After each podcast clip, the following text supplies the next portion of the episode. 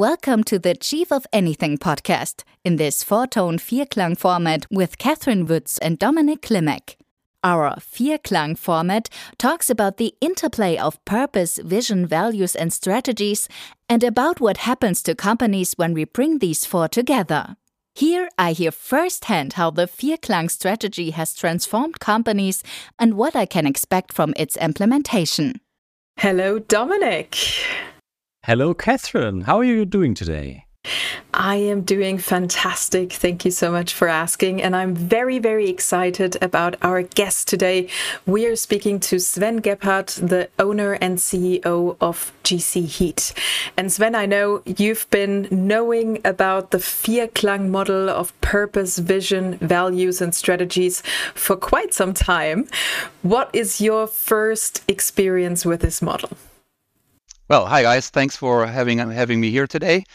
Well, my first contact with the uh, Vierklang model actually was in 2005. Um, back then, I was an employee, a manager at Vodafone Germany, and um, I was part of a talent program. That's where I also met uh, Michael Ports, the, the founder of um, Academy. And uh, part of that program was to gain international exposure and experience. And um, I was lucky enough to end up in Australia. And uh, by the time I arrived in Australia, the CEO of Vodafone Australia was Graham Maher, um, the one that uh, Michael calls the godfather of Vierklang. And uh, that's where I first came into touch with uh, the Vierklang model. So, um, coming from a very number driven or number focused business in Vodafone Germany, uh, it was quite a rough landing for me uh, arriving in Australia for, for multiple reasons. Um, one thing was that Vodafone Australia was um, the challenger in the market. So uh, usually Vodafone is the big incumbent and the, the biggest player in the market. And Vodafone Australia was the, the opposite. So it was a small challenger brand. And then the culture was very, very different from what I was used to. So um, I was used to a very, as I said, a very number driven approach. And uh, what Graham was introduced for in Vodafone Australia was to turn the also formerly very corporate culture into a very people focused one.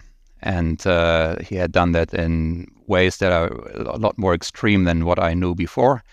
Um, so in, in Vodafone Australia, they had the so called BHAG, the big, hairy, audacious goal um, that you're probably familiar with. So um, they wanted to really disrupt the market with uh, multiple uh, things for example, they um, gave away free phones or subsidized phones even if you did not uh, subs- subscribe to a contract.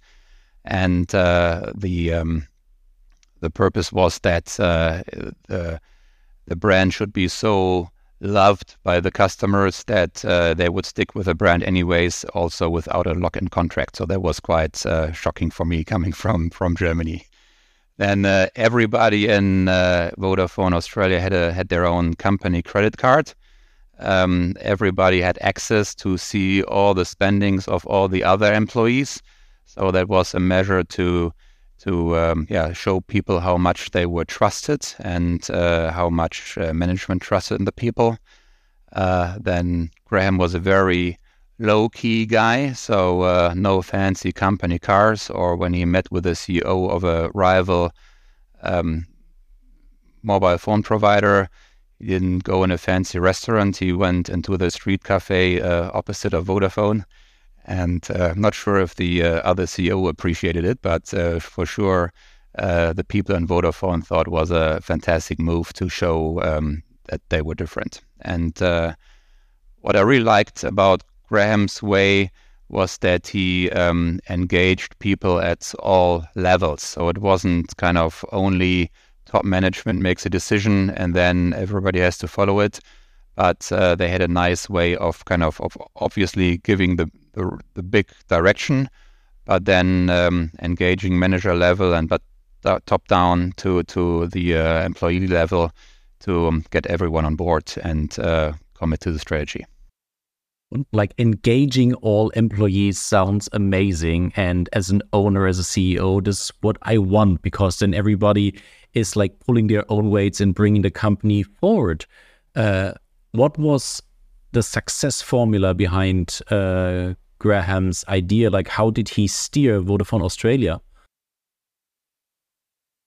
Um, well, he was he was very firm or very um, committed to the Vierklang model.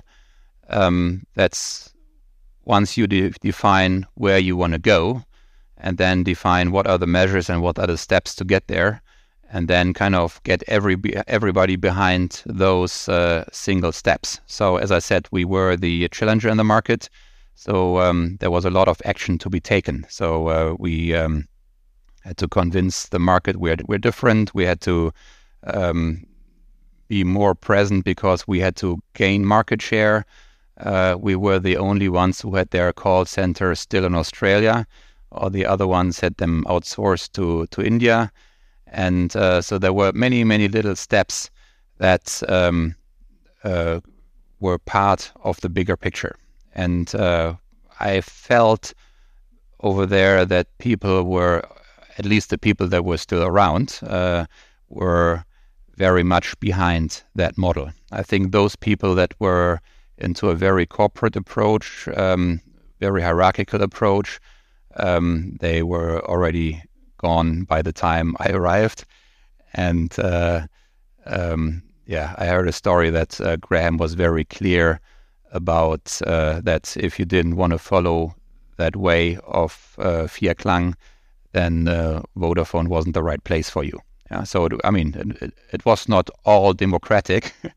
uh, so basically, the, the the the big strategy was was coming from the top, but then um, everybody was was brought in and uh, um, brought in to back it up. That sounds quite different to the numbers driven corporate experience you were describing in the beginning from where you were coming from in Germany. How did that feel in the first moment of arriving in this different world on a different continent? Yeah, I mean, I, I was up for a new culture. Uh, that was one of the reasons I wanted to go there. But uh, and then I mean, Aust- Australian culture in general is obviously quite different from German culture. But uh, the corporate culture I thought was even more different from what I was used to. And uh, um, in one management meeting, I was asked, uh, "So which approach is better, the German one or the Australian one?" obviously, I gave a very diplomatic answer. There would be uh, good. F- I, th- I, thought both were quite extreme, and uh, um, I mean, the answer obviously also was my honest opinion. I thought it was good. Would be good if both of both of them would kind of leave their quite extreme um, positions to. I mean, for Vodafone for Australia to become a bit more number driven, and Aust- uh, Germany to be a bit more more people focused. And then the guy they brought in after Graham uh, wasn't as extreme on the people side as Graham was. But I think it uh, it took a Graham to kind of turn that original culture at Vodafone Australia towards that direction that um, that they were going, and that's something that Vodafone did quite a few times. That they installed um, CEOs, and they knew it's only for one or two years, but they wanted to give that uh, operating company a special uh, spin yeah, mm-hmm. and, and they say, okay, so the, the, this place needs to be more people focused, so we bring Graham in, or this people needs to be number number focused, so we bring X Y Z in, and uh, um, yeah, I was used to more more long term approaches where kind of CEOs would stick around for like five ten years, rather than uh, bring coming in to just uh, yeah achieve primarily one goal. Absolutely makes sense. And, and now that we're talking about a people focus, I'm sure our listeners are super curious to hear who you are as a person. Yeah, my name is uh, Sven Gebhard. I'm 40 years eight old, uh, 48 years old, uh, happily married for 20 years. I'm a father of um, two teenage kids who are, will be leaving schools in the next couple of years. And um, yeah, I like exploring the world and new cultures. So as a teenager, I spent a lot of time in exchange programs internationally. Um, later on, during my university time, I got my MBA from a university in Vancouver. Then went back to Germany to join Vodafone in Düsseldorf. Then uh, joined Vodafone Australia. After Australia, went to the global headquarters in Newbury near London and then after that um, joined the um, German Mittelstand company that I'm steering now. Well, thank you so much. So, how was that going from these big Vodafone like concern, like this global company, to like a brick and mortar business in in Germany? And what made you decide to do that? Um, firstly, what made me decide to do that? Um, I what I like about uh, small and medium enterprises is just the the speed that you can uh, make decisions and go a different direction. Um, I quite like, very much like the Vodafone experience, um, but it's obviously like a huge, like a huge tanker that that if you want to ch- uh, change direction, it takes a while to to change it, and then you only change by a couple degrees. Whereas a small medium enterprise more like a speedboat that you can uh, change quickly. And uh, if then you realize it was the wrong move, then you can adjust it uh, uh, accordingly. And uh, so that was that was the um, the reason why I joined the Mittelstand because I wanted to, yeah, be more flexible and also to kind of build up my own business. Um, the first time, uh, or kind of, how was the transition? Uh, actually, it was more of a culture shock than coming from Vodafone uh, Germany to Vodafone Australia, because um, at least uh, between the Vodafone companies, uh, there were many similarities, right? I mean, even though the culture was different, but there was kind of same industry, same corporate style. Um, many people I knew before, and now coming um, to the small medium enterprise in Germany was yeah just a even a bigger step. Um, uh, people like in Vodafone was mainly young people uh, hungry for a career, hungry to move ahead, and um, that um, didn't count for everybody uh, in the in the smaller business.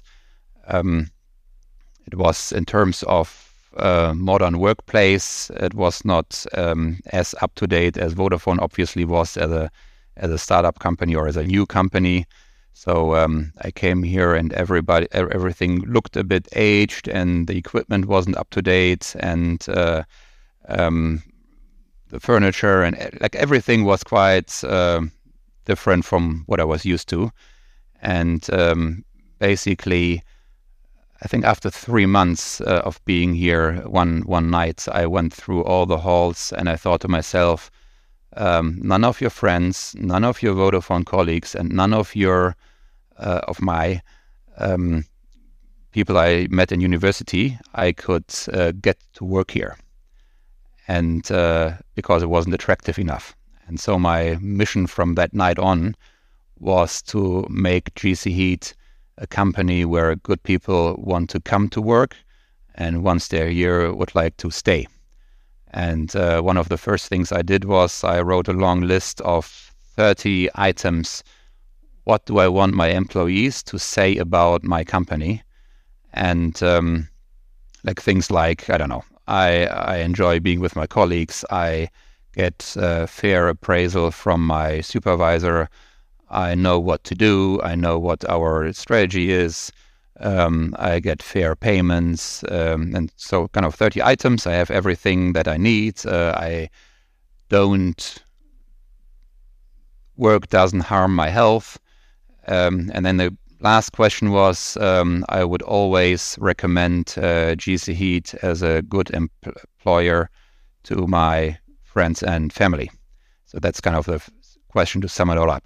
And uh, those 30 questions that I uh, wrote down then became our uh, questionnaire that we administer like every three years roughly to our workforce to see where we're at. And uh, so far, every time we uh, improve over the previous time.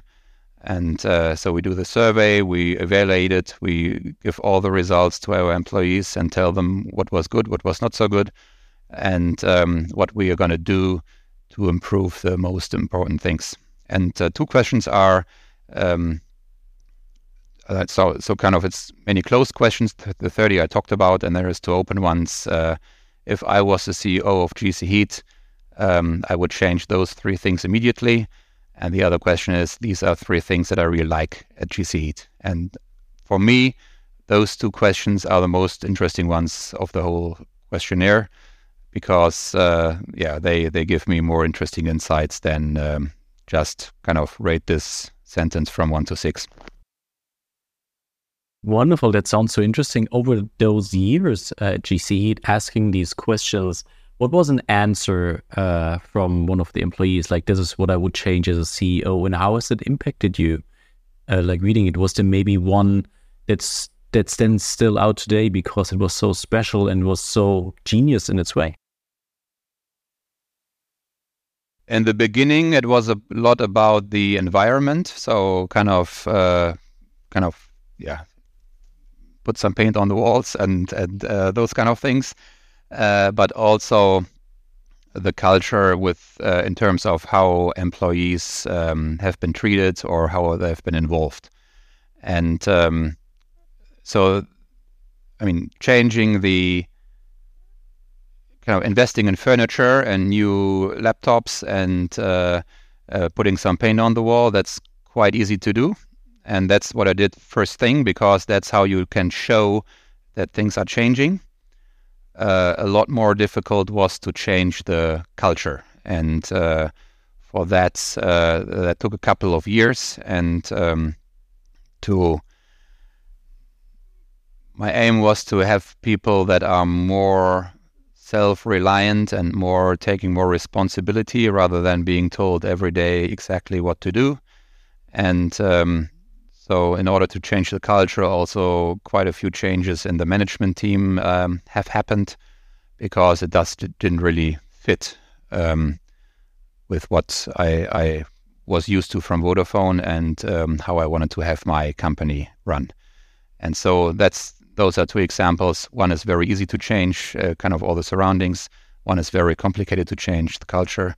But um, we've done a quite a few things uh, after that to to get people involved, to make them understand uh, um, what's what's happening. That I can get into later on if you like. Wonderful. So it sounds like you know, people were the key factor from what you're saying, right? So we can easily change the furniture and the, the colors on the wall. What's a bit more time consuming and challenging probably to change is mindset and, and people's way of going on about their work. So what was your go-to of, of making that happen? Um, it was one, one strategy meeting with all the, uh, managers that we had back then, and I told them to close their eyes, and I gave them a picture of how the company will look like in I don't know what let's say five six years from now. Yeah, so I described to them how it looks from the outside when you kind of when a customer arrives, what will he see from the outside? Uh, what will be there? What will be different from now? Uh, what does he feel when he enters? Um, how would he be greeted? What kind of people would he meet? Um, how does it look like? Um, how fast are we in responses? How fast are we? How good are we in terms of quality? Um, what do we do if there is an issue?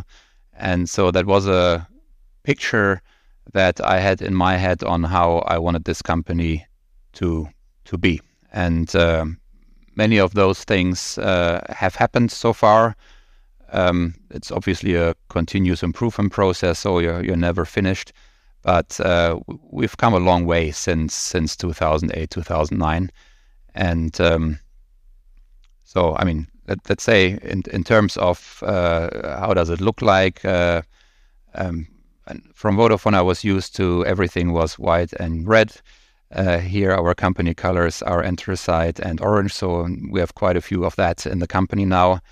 Um, we do the employee service to know what bothers people and what what do they like. Um, we have uh, what we call the um, happy continuum, um, which is like a like a circle with three sections. Sections looks like a, a, Mercedes star, so to say, and it's based on the notion that uh, in the uh, 1990s, uh, all companies were looking for um, or shareholder value. And then in the 2000 years, everybody knew that uh, customer satisfaction was key uh, if you want to have shareholders happy. And now companies have realized that in order to have customers happy, you need to have engaged and happy employees. And so our happy continuum basically is kind of those three things happy employees, happy customers, and happy company. And um, that was then later on also the basis for um, the the vision that we that we um, in, um, introduced with the Vierklang model.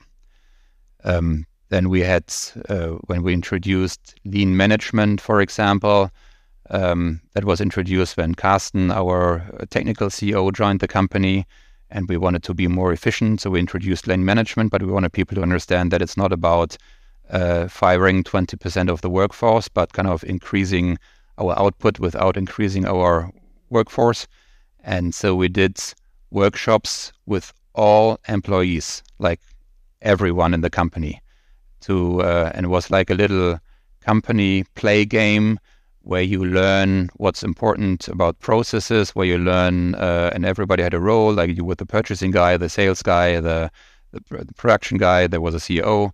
And so the teams were mixed and everybody understood what is lean management about because you you had like I think five rounds and after every round we asked them so what is how how much stress did you have how much fun how much fun did you have and how much profit did you make and obviously, first round, stress high, fun zero, profit minus. Yeah. And then uh, every round there were improvements, small improvements, and then the last round, fun high, profit high, stress low. And that was the message we wanted to, to tell them. Hey, it's it's not about working harder; it's about working smarter. And of course, you never reach 100% of people with that. But if there is some people in the company that you that you feel and see it, it, it clicked in their head and they understood what it's about, then then that's a great uh, thing.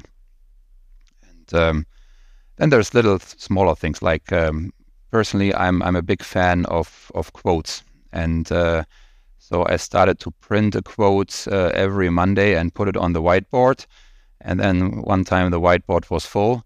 So I asked my IT guys to make a little newsletter inside. So every every Monday I would send out a quote to all my employees and then later on we extended it to to some customers as well and now it's like uh, on our website so all the quotes from the last uh, i think it's now since 2016 so quite a few years now um, every week a new quotes uh, are on the website every year uh, we print a book with all the quotes of that year and give it to all the employees and uh, send it to our customers and so um, just a just a little thing as a fresh start into the new week. And uh, yeah, there's many other examples like that. I want want to go into all the details now uh, that we do just to yeah engage people to get in contact and to um, yeah make them feel um, welcome and valued at GC Heat.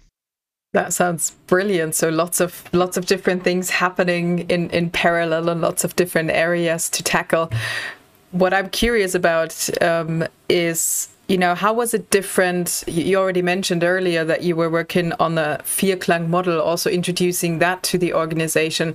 So, how was it different introducing the Vierklang model to a mid market company compared to the corporate Vodafone back in Australia?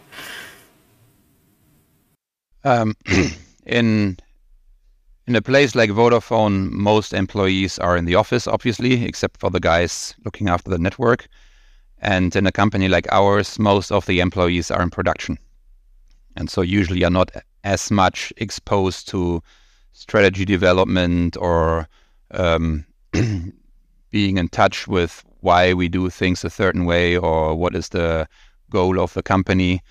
And uh, but I think it's it's good if they do, yeah, if they understand why it is important um, that uh, you know, that we do things a certain way. Like one one part of of our of our purpose is uh, that we we don't um, we actually don't actually sell a product, but we sell um, a feeling of security or a feeling of, of safety because our products we we produce industrial heating elements, for example, for injection molding machines, And um, so our products end up being put into large machines, very expensive machines that are then exported to every corner of the world. And if one of our products would fail, it would cost our customers a lot of money and reputation.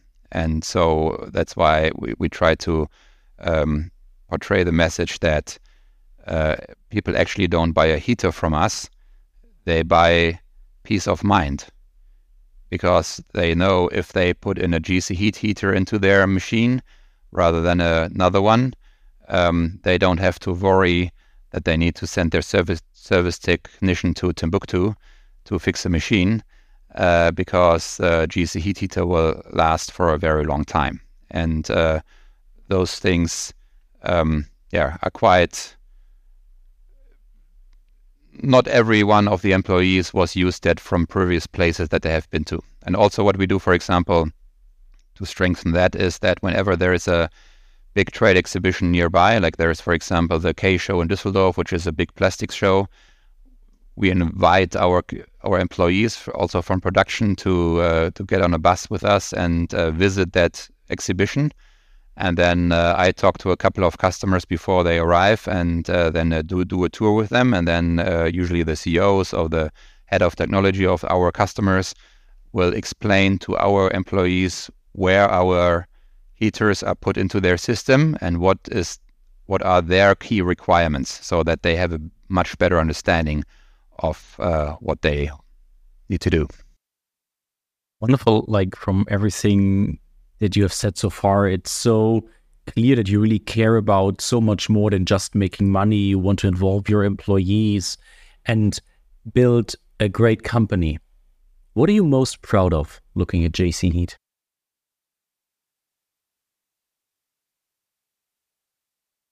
I honestly think that we have a really fantastic workforce. Um, we are not unionized, which is quite unusual for a company our size and our industry.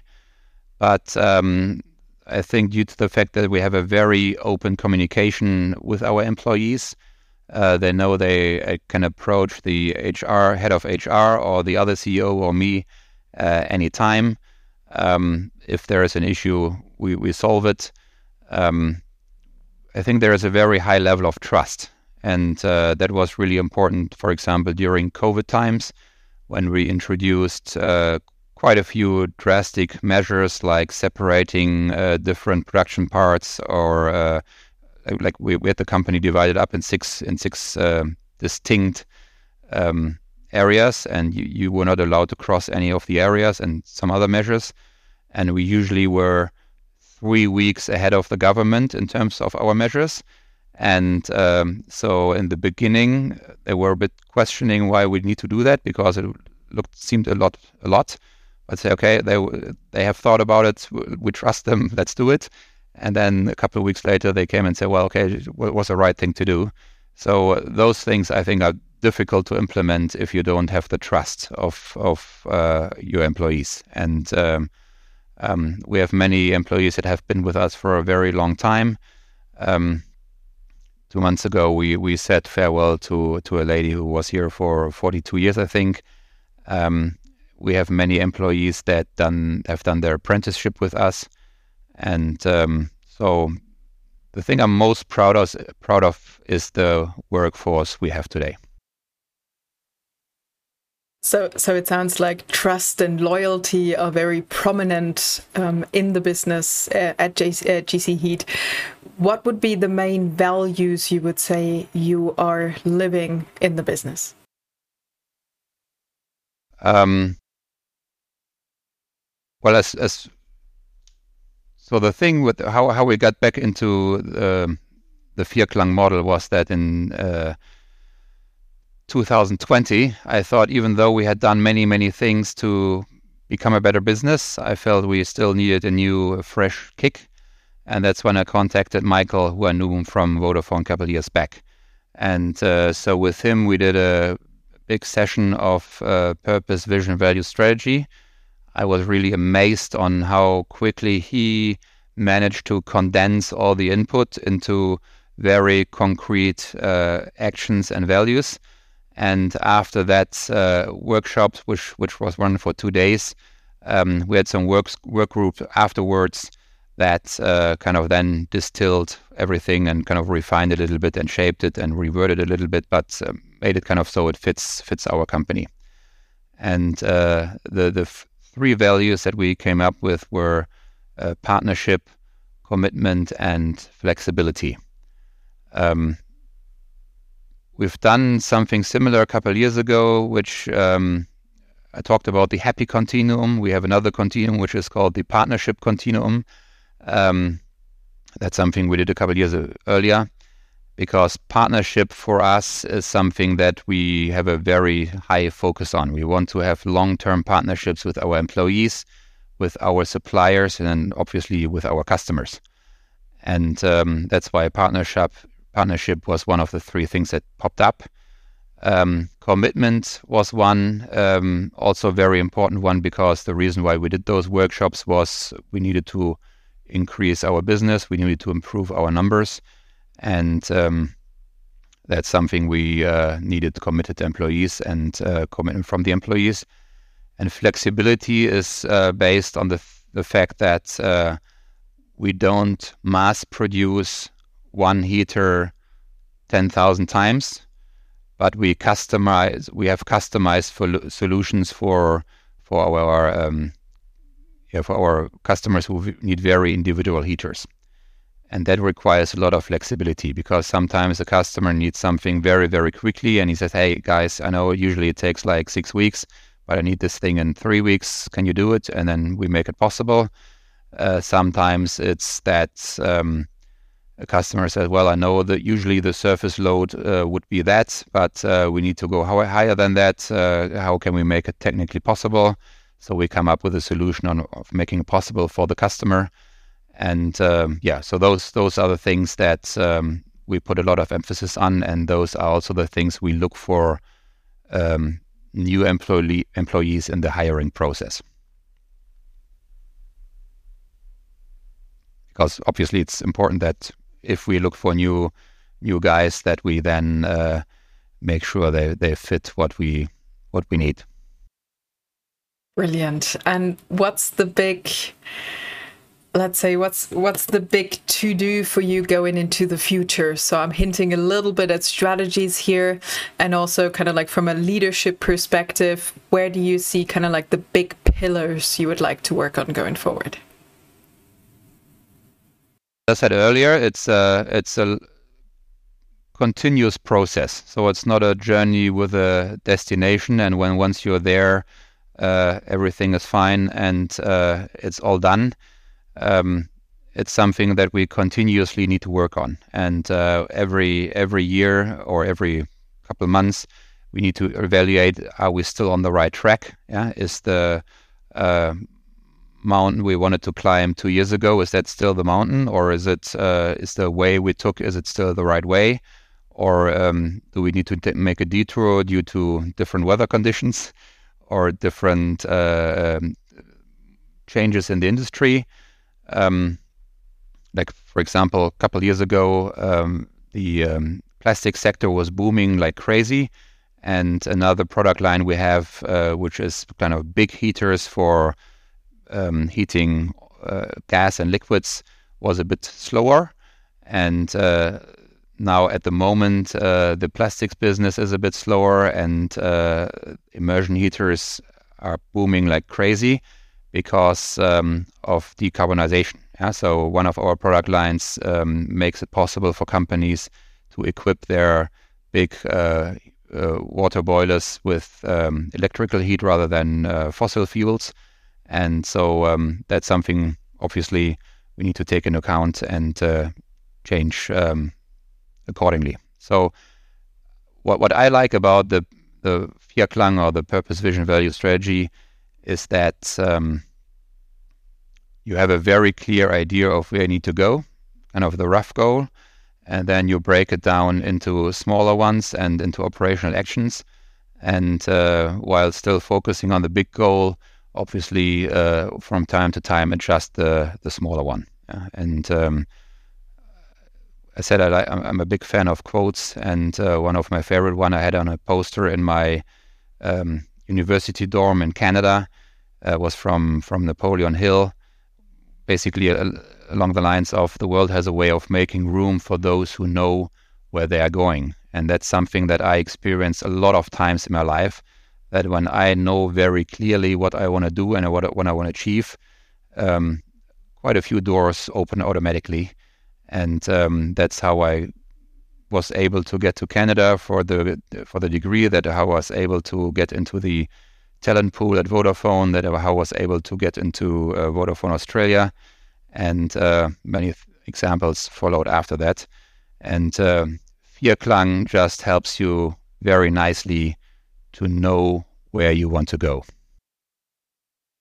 Wonderful. Thank you so much, Sven, for that inspirational stories and insights in your day to day work and then summarizing like Vierklang helps you to know where you want to go. And with that clarity, you can make everything happen. There's even being room created.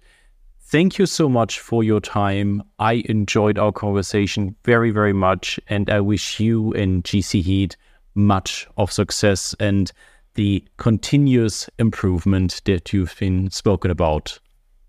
Oh, Goodbye. you're welcome. Thanks a lot for having me. And uh, I enjoyed our conversation very much as well. Thank you. Thanks so much, Sven.